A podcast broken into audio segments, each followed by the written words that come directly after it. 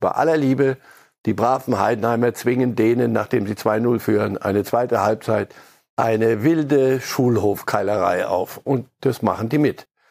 Da stimmt nichts. Einfach gar nichts. Leid!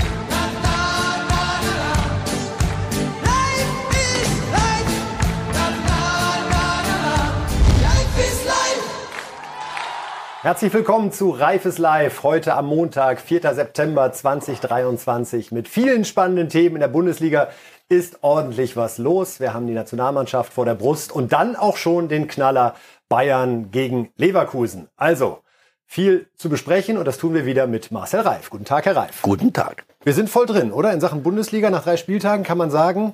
Ausreichend Themen. Man dachte, es läuft so langsam in sich. Ah, entspannt.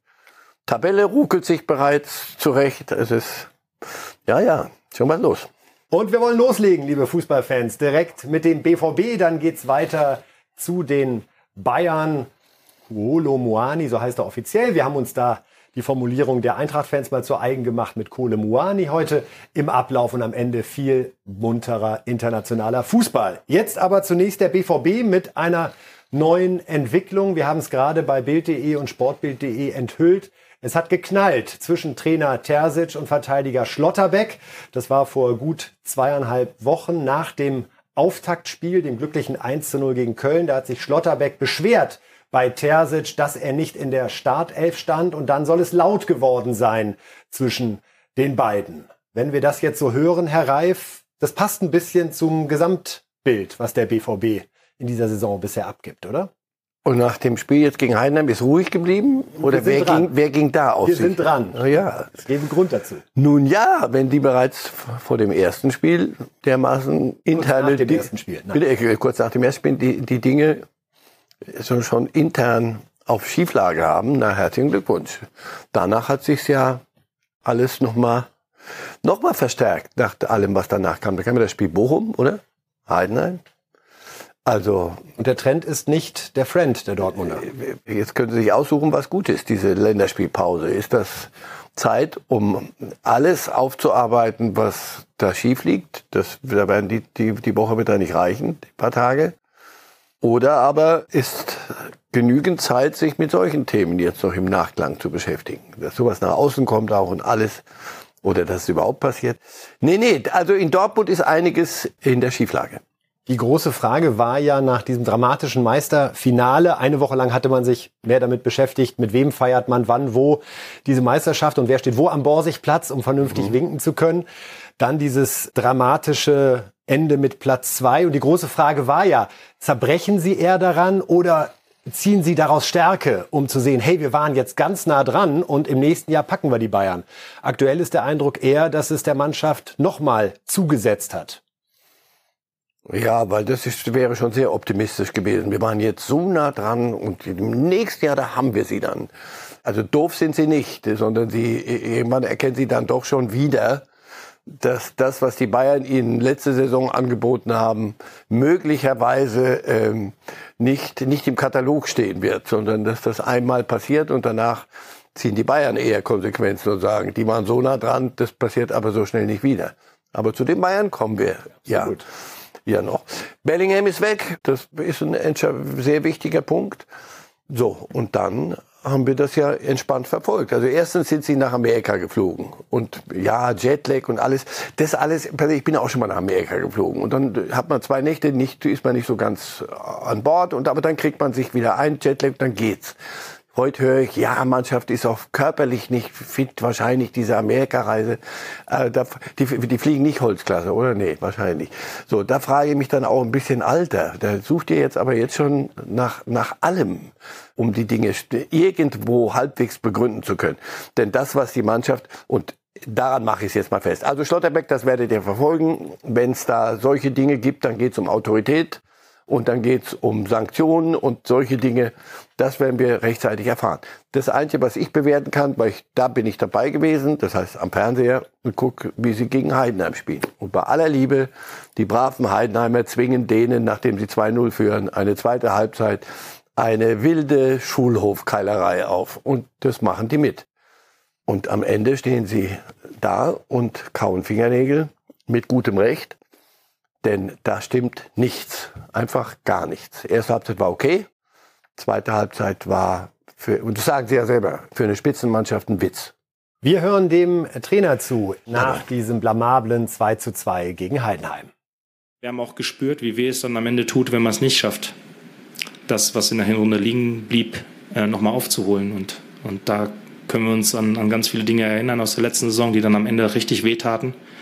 Und äh, wenn wir damit nicht aufhören, dann wird es sehr schwer sein, ähm, dann irgendwann mal was zu feiern.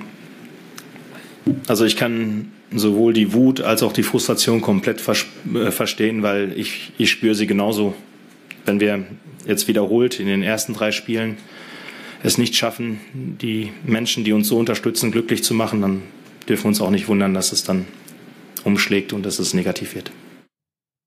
Wenn Sie Terzic so sehen und hören, Herr Reif, klingt so ein Trainer, wie er klingen sollte nach so einem Start? Also mir fehlt da so das Anpackende, das klare nach vorne gerichtete. Das ist so ein bisschen der immer noch sehr leidende Fan, der ja der vergebenen Meisterschaft hinterher trauert.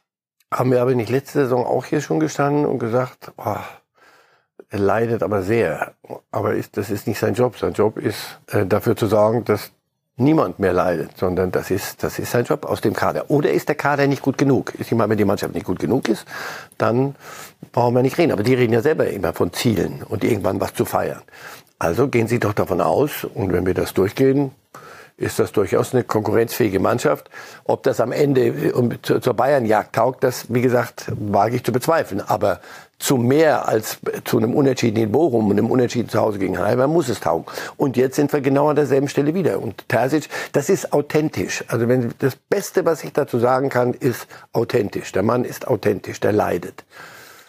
Nur, weiß ich nicht, wenn, wenn Sie als Chef Kopfschütteln die ganze Zeit hier über alles, was hier so nicht läuft und leiden, dann haben Sie mein Mitgefühl. Aber dann würde ich wenn ich Ihr Chef wäre, dann überlegen, ob das auf Dauer dazu führt, dass das, was die Ursache des Leidens ist, nicht ein anderer anders lösen würde. Ja, ja, natürlich ist das der Punkt. Irgendwann muss es passieren. Also das ist ja, das ist ja eine Schleife. Also gegen Bochum stand er auch so da, so ähnlich, und jetzt gegen Heidenheim nochmal. So. Und die Gegner bei allem Respekt, weil ich immer sage, reflexhaft, bei allem Respekt, die werden möglicherweise noch eine Spur stärker sein als, ich wiederhole, Köln, Bochum, Heidenheim. Und da leidest du bereits so, na, dann viel Spaß. Wir haben die Formulierung Schattenmann-Nagelsmann geprägt in den letzten Tagen, weil alle wissen, Dortmund war mehrfach an ihm dran. Das hat aus verschiedenen Gründen nicht geklappt. Jetzt ist Nagelsmann aktuell wieder verfügbar. Wie gefährlich wird das für Terzic, dass ihm jetzt dieser Name immer wieder unter die Nase gerieben wird? Ich verbitte mir solche Spekulationen äh, in, in Dortmund. Wir gehen mit, Watzke, mit Terzic in die nächsten Jahre. Das, das hat Watzke gesagt. Das, und Watzke ist der Chef. Und das habe ich zur Kenntnis zu nehmen. Und das schaue ich mir an. Weil, ich meine, das, das nochmal, auch das ist von mir aus authentisch. Der Terzic ist ein Junge aus dem Club und wir sind der Club und wir sind ja anders sowieso als andere und das ist die echte Liebe oder wahre Liebe, weiß ich jetzt nicht mehr, was es, welche Liebe es genau ist. Und all diese Dinge sind halt anders als anderswo. Ja, aber da spielst du gegen Heidenheim 2 zu 2 unentschieden und in Bochum 1 zu 1 unentschieden, hast bereits vier Punkte verhühnert die du eigentlich mitnehmen musst, wenn du irgendwas angreifen willst. Und das wollten sie ja. Auch das hat ja Watzke und andere gesagt vor der Saison. Wir werden sehr wohl um Dinge spielen wollen und legen uns nicht hier auf den Rücken. Also, eine solche Treueschwur ist mir ein, ein blankes Rätsel, ist lieb und, und von mir aus authentisch. Aber das durchzuhalten bei solchen Leistungen und bei so viel Leid, das wird nicht einfach. Und dann sitzen alle, die, die da sitzen halt im Moment und nichts zu tun haben. Und da ist Nagelsmann sicher, das ist doch kein, Nagelsmann ist doch kein heuriger Hase, den kennen wir doch.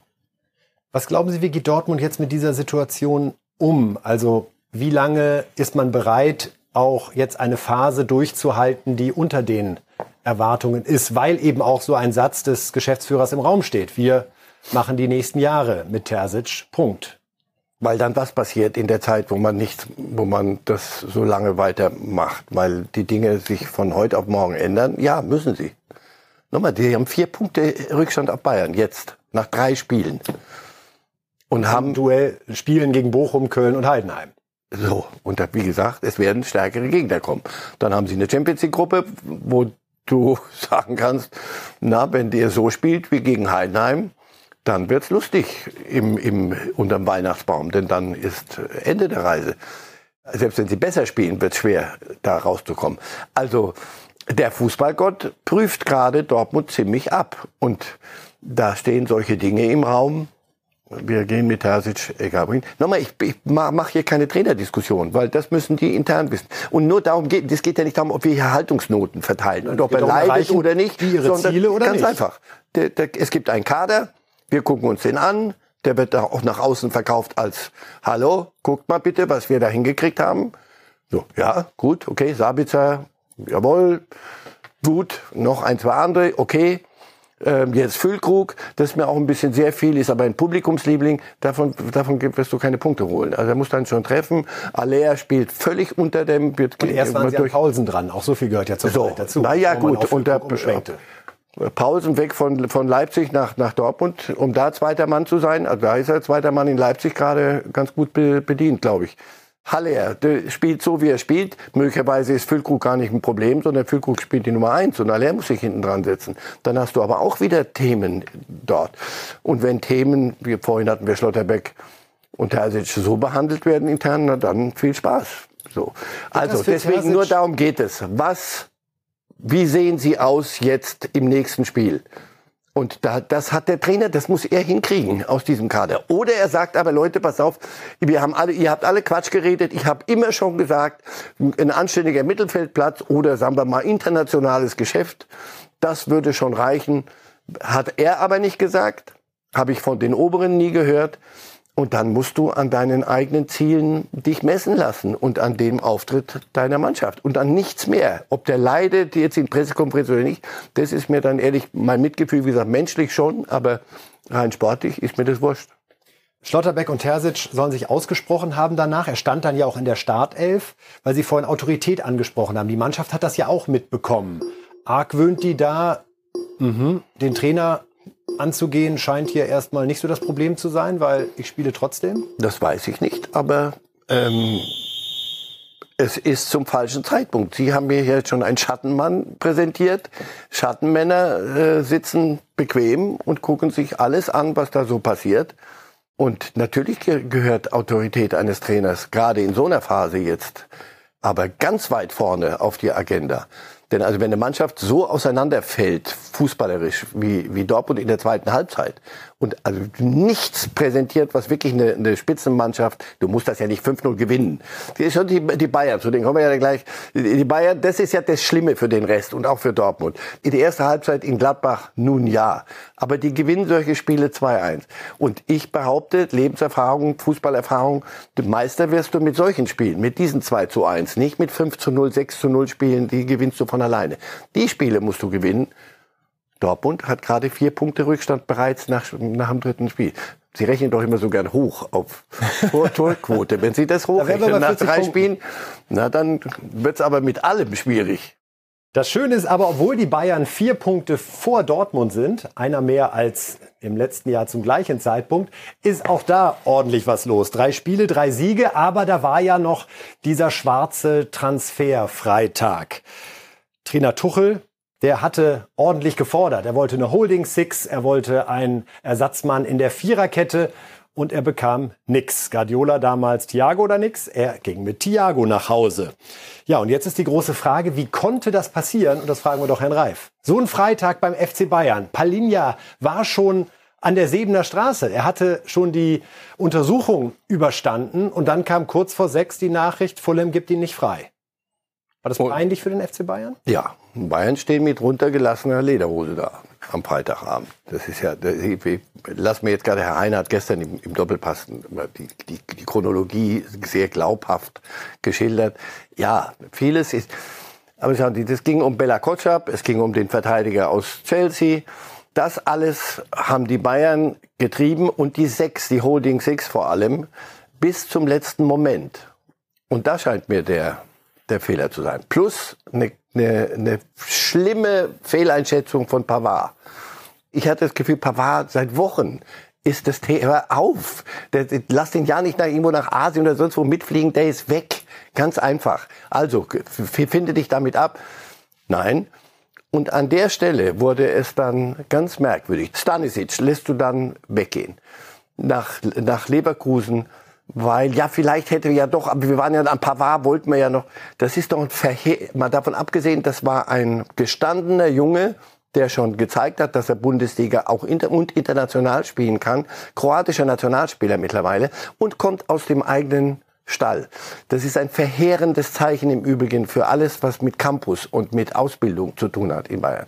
Diesen Spieler wegzuschicken. Dann holen sie noch einen Torhüter aus Israel, offenbar ein begabter Junge, und so viel begabte Jungs habt ihr nicht über die Jahre in eurem Campus, äh, um als dritten Torwart da rumtouren zu lassen und lernen zu lassen. Erstaunlich. So. Und dann eben Palinja. Hönes sagt, wir brauchen keine Holding Six. Das ist alles brauchen wir nicht. Wenn das der Patron sagt, Tuchel wird aber nicht müde, schimpft dann auf die Medien, weil ihr fragt mich 200 Mal. Ja, warum fragt man denn 200 Mal? Weil das Thema 250 Mal auf der Agenda steht und du selber ja die ganze Zeit sagst, sowas haben wir nicht im Kader, sowas haben wir nicht im Kader, sowas hätte ich gern im Kader. So. Und dann kommt in den letzten Tagen des Transferfensters, herrliches Bild, des Transferfensters kommt dann, kommt dann Palinja auf den, auf den Tisch. 65 Millionen. Ja, das Geld ist da. Hören Sie auf zu jammern. Das Geld ist genug da. Das haben Sie gut gemacht. Grafenberg weg. Grafenberg im Übrigen, dass der weg sollte, war völlig klar. Also der war auch keine Holding Six und keine Holding Eight und gar nichts, sondern der spielt einfach nicht, weil sie ihm das nicht mehr zugetraut haben. Fehleinkauf. So, weg kriegen von Klopp richtig Asche nochmal, können damit shoppen gehen und entscheiden sich dann doch für die Holding Six. Also setzt sich Tuchel durch. Aber wann? Die haben doch alle in diesem Sportausschuss, Sportfindungs-, Transferfindungsausschuss gehockt. Auch Tuchel war da drin. Und haben es offenbar bis auf den letzten Drücker getrieben. Wie, weiß ich nicht, wie, wie ein Drittligist. So, ja, mal gucken, vielleicht fällt uns ja noch was vom Baum. Dann haben sie Palinja, der will auch. Fulham sagt, ja, Ah ja, müsst ihr noch was drauflegen. Ja, okay, haben wir draufgelegt. Und dann finden die, haben aber immer offenbar gesagt, das geben die beiden auch zu. Fulham hat nie gesagt, oder wir können jetzt nicht sagen, Fulham hat euch über den Tisch gezogen oder ja. hat euch vorgeführt, sondern die haben immer gesagt, wir brauchen aber einen Ersatz. Haben, glaube ich, jetzt noch einen gefunden. Mittelfeldspiel habe ich gestern gelesen. Aber für die Bayern jedenfalls zu spät. Dann kommt 18 Uhr, das fantastische Fenster. Da ist der der Verteidiger aus Chelsea, den Tuchel gerne wollte, den er kennt, da war Chelsea inzwischen bereit, den auszuleihen, aber da hatten sie sich vorher für Bella Kotschap entschieden, aber auch zu spät. Der geht inzwischen zu PSW Eindhoven. Machen wir es kurz. Also das können wir so, so weitertreiben. Jedenfalls, ja, jedenfalls, ja, aber das ist doch wahr alles. Wie die Zeitabläufe waren, ist mir wurscht, Herr Heiner, nicht böse sein. Aber Tuchel sagt jetzt, hier, was haben wir am Freitag gesagt? Wenn Tuchel das alles kriegt, was er will, dann kann er auf niemanden mehr mit dem Finger zeigen, sondern mit, der, mit dem Kader musst du aber die Sau rauslassen. So. Und jetzt? Jetzt hat er ja in, in Gladbach bei in jedem Interview, na, das ist aber optimistisch, was wir, das ist aber gefährlich, na, das ist aber nicht ohne Risiko, was wir hier treiben. Mit sechs Mann für vier Abwehrpositionen. Leimer wird jetzt der polyvalenteste Spieler der Welt, habe ich den Eindruck. Also der, der muss jetzt die Holding Six spielen, hinter, wenn, oder zumindest da sein dafür. Aber nee, Moment, der muss ja jetzt gerade rechts Verteidiger spielen, denn auch da ist, ist die Lücke und Masraui, mit dem komme ich überhaupt nicht mehr klar. Irgendwie kommt er nicht an bei Bayern. Irgendwie macht er so halbwegs okay und dann wieder nichts. Also, Leimer hat aber gut gespielt auf der Rechtsverteidigerposition. Äh, Moment, Moment, Moment. Also Leimer muss soll jetzt beide Positionen. Da, Leute, das ist, ah, das klingt alles so wie mit den letzten Groschen sich noch ein Kader zusammengebastelt und Lücken, Lück, wirkliche Lücken. Sie haben Kane gekriegt, sie haben Guerrero gekriegt, sie haben Kim, der, der will nicht Kim heißen. In Korea heißen Millionen Menschen Kim. Ich kann mir den, den, den seinen Vornamen aber nicht merken. Das muss ich noch, noch lernen. Also Entschuldigung, aber der große Koreaner. Den haben sie gekriegt. Sah alles super aus, der, das Transferfenster.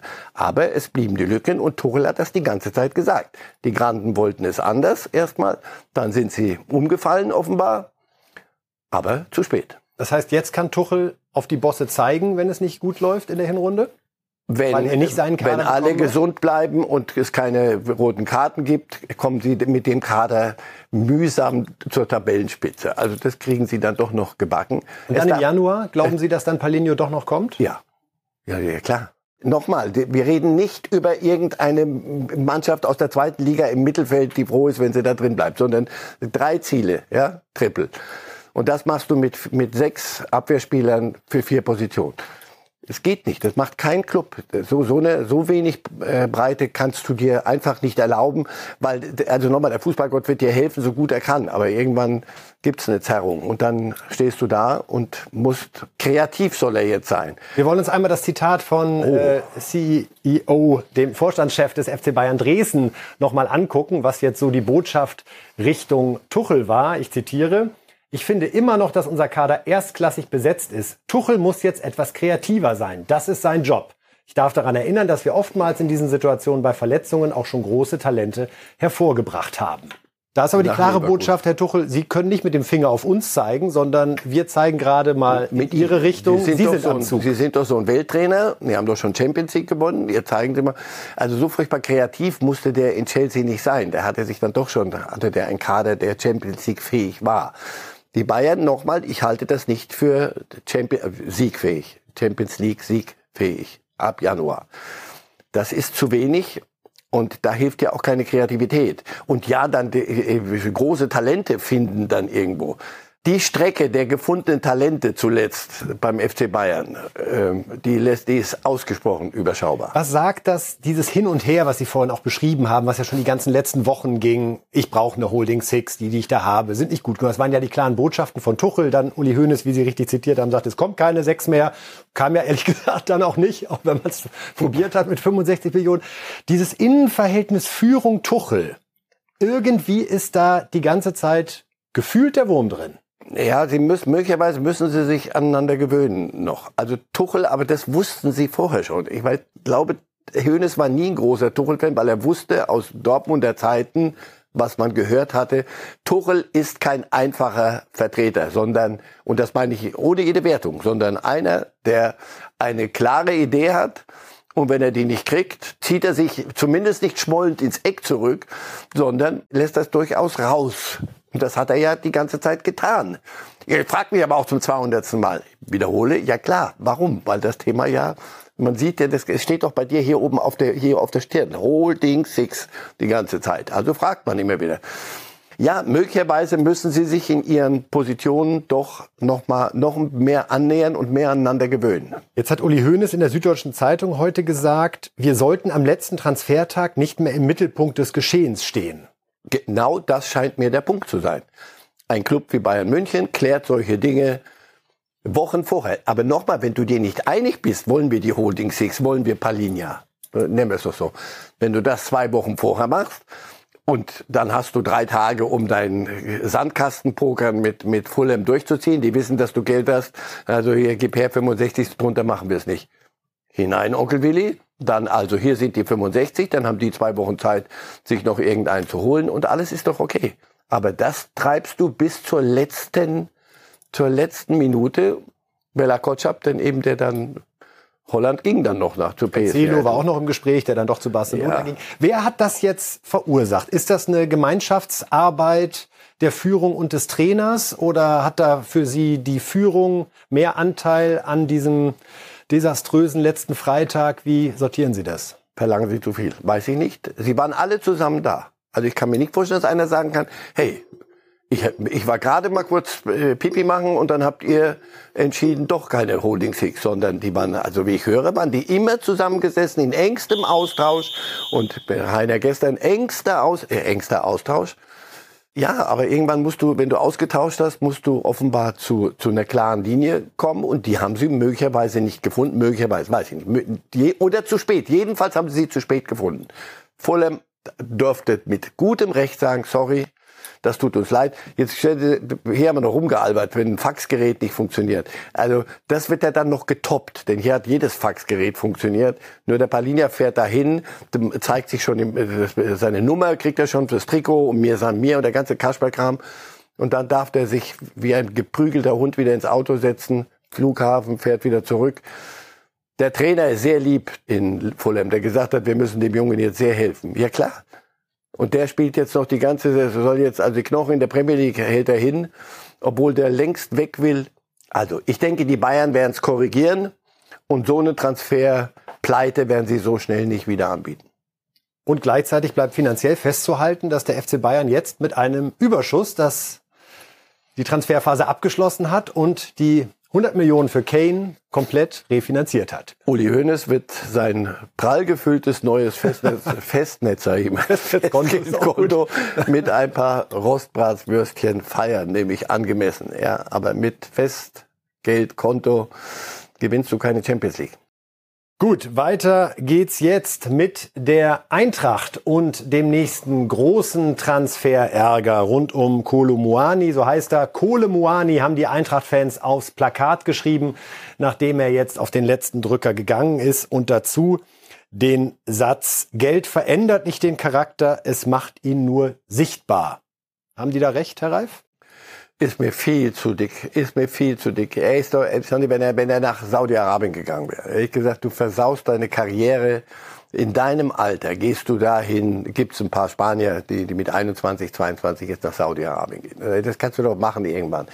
Er hat das Angebot von Paris Saint-Germain. Das ist ein Club, der viele Dinge vorhat, möglicherweise auch zu Verstand kommt und die auch anständig und vernünftig angehen möchte jetzt, nicht mehr nur als Harlem Globetrotters. Er hat dieses Angebot. Das ist mit allem Respekt vor der Eintracht dann doch schon eine andere Hausnummer. Und wenn so ein Junge so ein Angebot hat, da geht er nicht dahin wegen des Geldes. Das glaube ich nicht. Dass, da, dass es dort entschieden mehr Geld gibt und dass er da, sich darüber nicht in den Schlaf weint, sollten wir auch äh, akzeptieren. Es ist verschmähte Liebe. Ich verstehe auch die Frankfurter Fans. Das ist, man, die hatten sich in den Schock verliebt. Der hat ihnen ja auch alles äh, geboten, was, was es so gibt für so einen Jungen in dem Alter. Und dann zieht er seiner Wege. Die Frankfurter kriegen dafür das Kohle. Also ich meine, 95 Millionen Euro. Ja, ja, aber das ist nicht das Geld, was das ist jetzt nicht Kohle Moani, sondern das ist die Kohle für Moani. Das nimmt die Eintracht dann auch. Hat der Kröscher auch gesagt, zu Recht, äh, Leute, das war alternativlos. Ja, Weil wirtschaftlich. Ja, aber natürlich. Ja, aber jetzt hör doch auf. Frankfurt ist doch einer der Clubs, die davon leben, dass sie ein äh, Kolomanie finden und äh, für, für, weiß ich nicht, für, für entweder null oder für unter 10 Millionen ablösefrei praktisch kriegen und ihn dann für 95 verkaufen. Hätten die Eintracht-Manager trotzdem sagen müssen, Paris entweder bis 17.30 Uhr, damit wir auch noch reagieren können, oder gar nicht? Klar, die Summe, die jetzt gezahlt wird, ist gigantisch. 95 Millionen Euro für einen Spieler, der vor einem Jahr ablösefrei kam. Ich weiß gar nicht, wie viel Denkmäler man Krösche für so ja, eine ja. wirtschaftliche Entwicklung da bauen will. Aber sie gehen jetzt nackt in die Hinrunde. Oder ja. sagt man, kann man verschmerzen, weil wenn wir doch die sportlichen Ziele verfehlen durch diese 95 Millionen, haben wir auch ein bisschen Puffer, was die Bilanz betrifft. Ja, aber die Bilanz, ja, die ist wichtig in Frankfurt, neuerdings, Gott sei Dank. Früher sind sie Scheibenwischer an und durch, haben viel Unsinn gemacht. Jetzt ist das zum Glück ein, ein Parameter, der wichtig ist. Auf der anderen Seite, sportliche Ziel, dafür machst du es doch. Also soll ich mich nochmal echauffieren über das Transferfenster, das nicht nur in die Saison reinreicht, zweieinhalb Wochen, wo du sagst, ihr habt sie nicht mehr alle. Das ist wie, weltweit. Jede, jeder Club hat irgend so einen Schwachsinn anzubieten aus diesem Transferquark, dass das nicht vor der Saison beendet wird. Plus noch, in Frankreich dauert es bis dahin, in England bis 21 Uhr, in Spanien bis tralala Uhr.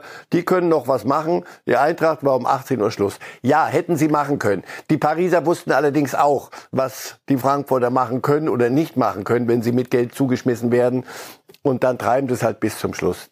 Es hat mit, mit anständigem Umgang miteinander nichts zu tun. Das hat mit Wirtschaft und, und Geschäftsgebaren, das geht mir auf den Zeiger. Ich möchte auch einmal nachhaken bei dem Transferfenster, weil ich weiß, das ist unter Fußballfans sehr diskutiert worden äh, in der vergangenen Woche. Die Bundesliga hat um, darf ab 18 Uhr nicht mehr verpflichten. Frankreich darf bis 23 Uhr noch verpflichten. England und Spanien bis 24 Uhr.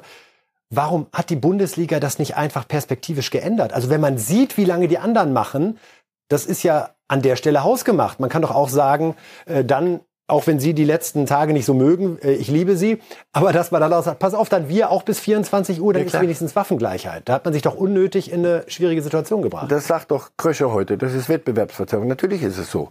Und zwar ganz konkret, jetzt an dem Beispiel lässt es ja super festmachen. Die Pariser hätten es auch noch ziehen können bis, bis 19 Uhr.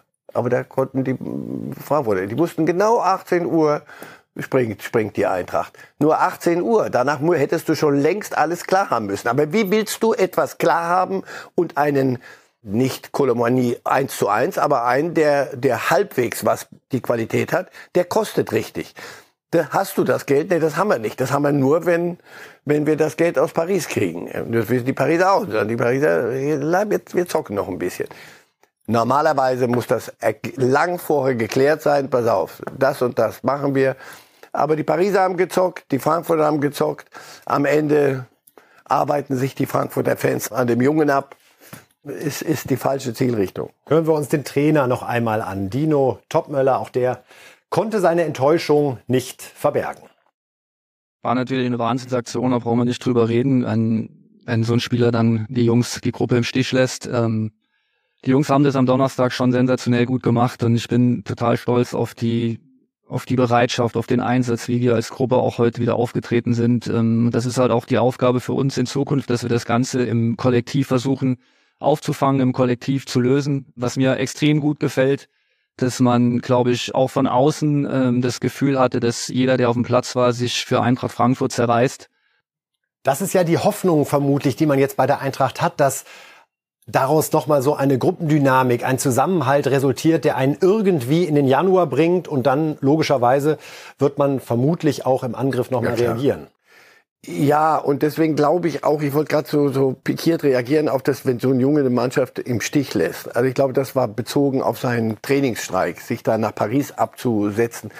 Das ist ungezogen, so jetzt auch jetzt nicht nur der arme Kolomoni, sondern das ist ungezogen und das ist unanständig und das, das macht man nicht. Das ist dann auch nicht seine Sache. Du hast da zu sein, wo du einen Vertrag hast und das musst du dann die Großen machen lassen, die die Geschäfte machen. So ist das Leben Profifußball und heul dich nicht irgendwo aus, sondern das ist so. Die Clubs entscheiden heute, wenn es um solche Dinge geht. Und dann musst du das leider akzeptieren. Palinja wird jetzt nach Fulham fahren und wird dort sein Bestes geben. So schätze ich ihn ein. Wenn er das nämlich nicht tut, sollten die Bayern dringend äh, ihn vergessen. So. Deswegen, ja, in Frankfurt werden sie versuchen jetzt, Champions League haben sie nicht mehr auf dem, auf dem Zettel. Das ist auch richtig so. Das war eine schöne Reise. Jetzt sollte man sich internationales Geschäft angucken und ein bisschen Conference League spielen und bis zum, zu Weihnachten halbwegs die Dinge in der Balance halten und dann werden sie die mit den 95 Millionen nicht mit den ganzen, aber mit einem Teil einkaufen gehen. Paris hat 95 Millionen für ihn bezahlt. Ist er das auch wert? Und jetzt sagen Sie nicht, was bezahlt wird, ist er auch wert. Ihr Gefühl, was seine Leistungsstärke nach einem sehr guten Jahr in der Bundesliga betrifft. Ist das die Kategorie Kane, muss man sagen, wenn man nach dem Geld geht? Ist er es schon soweit? Das wird er zeigen müssen. Das, das ist richtig, das, aber wie sehen Sie es? Da, da habe ich noch meine Zweifel. Ich glaube, der muss noch einiges äh, draufpacken in sein Paket, das er da anzubieten hat. Paris, gut, das müssen jetzt nicht sammeln gehen. Für die, für die ist er das wert. Und wenn es 120 gewesen wäre, wäre das auch wert gewesen. Also die Geld haben die genug in Paris. Nur dort wird er andere Dinge, andere Ziele äh, helfen müssen zu verfolgen. Nein, zu erreichen. Und dann wird, da wird man ihn dran erinnern. So, also deswegen, diesen Schritt hat er sich hoffentlich gut überlegt. Das war sehr früh in der Karriere, sehr früh. Ja, er hat große Dinge geleistet in, bei der Eintracht, aber ein bisschen unterm Radar. Die Welt hat dann nicht so auf Frankfurt geguckt, sondern die haben, konnten sich dann so richtig schön mit ihm ein paar wunderbare Tage machen. Das wird in Paris anders, denn dann wird er von Tag eins abgeprüft. Paris haben wir gleich auch für Sie parat hier, liebe Fußballfans, im vierten Block, im internationalen Block. Da schauen wir zunächst mal auf die Ergebnisse der Premier League, wo man ja schon einen Spieltag weiter ist.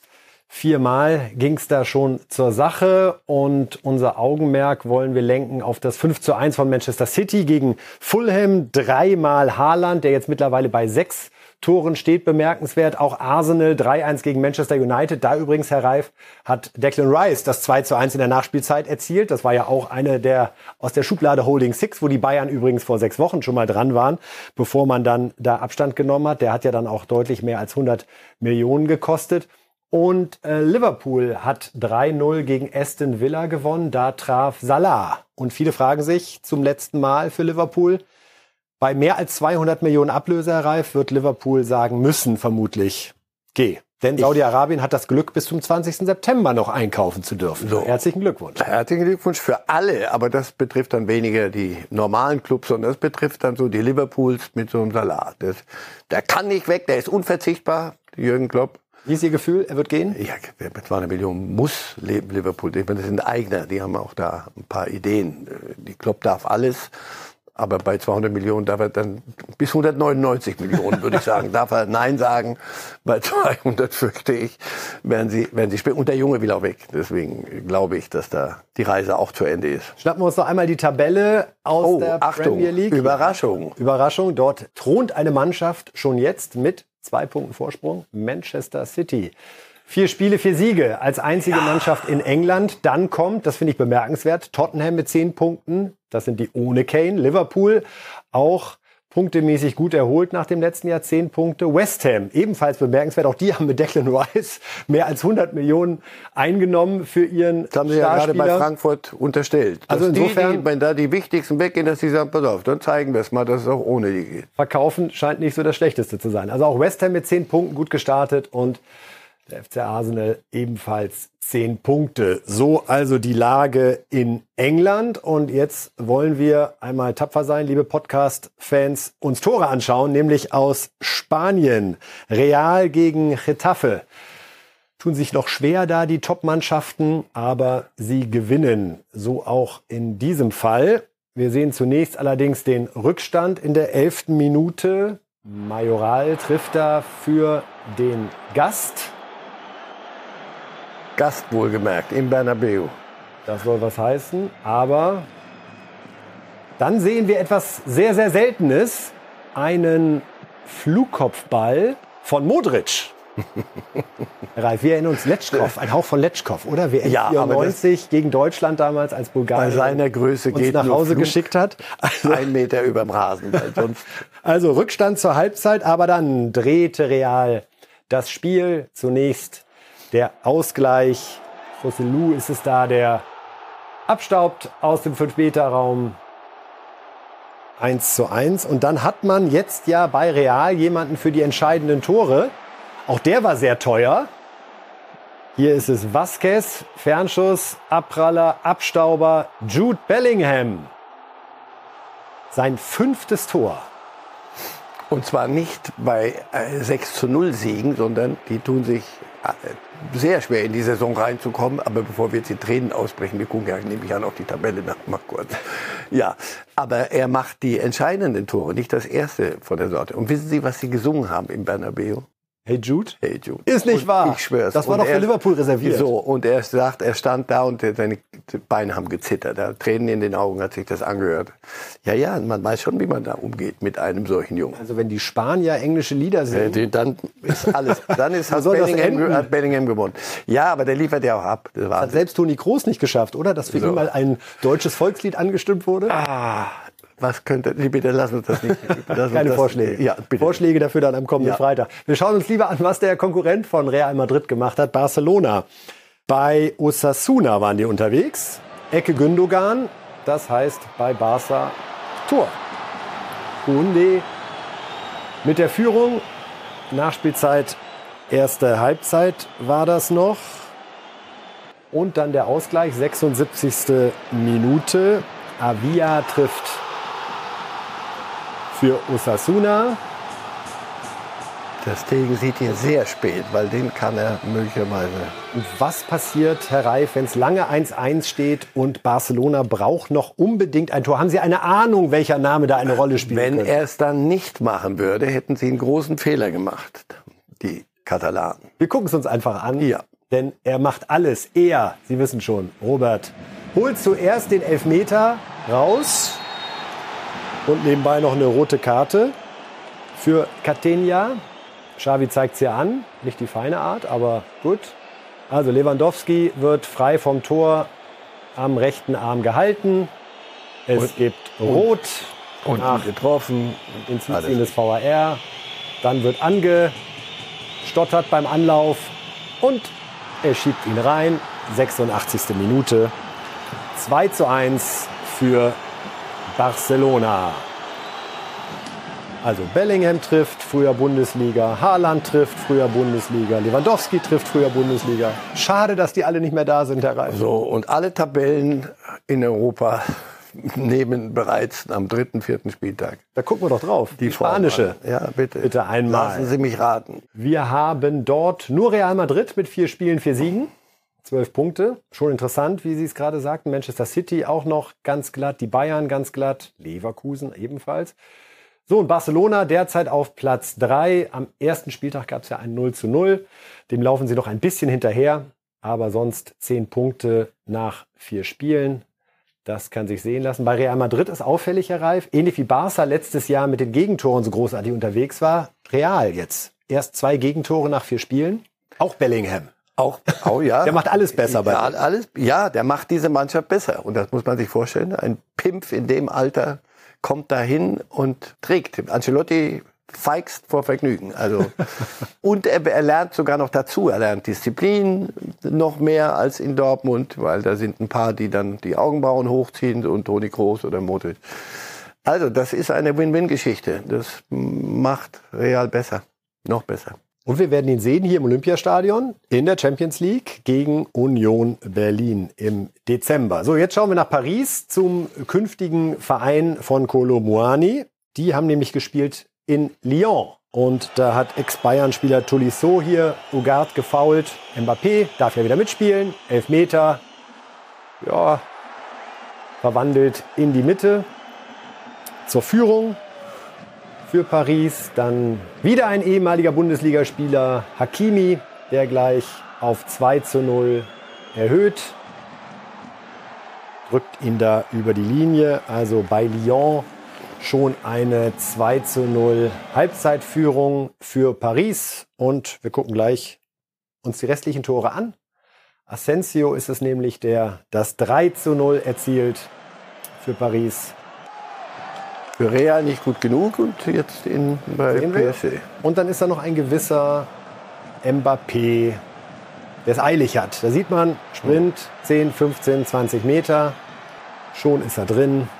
Macht das schon gut. Alleine vom Torwart ist Mbappé.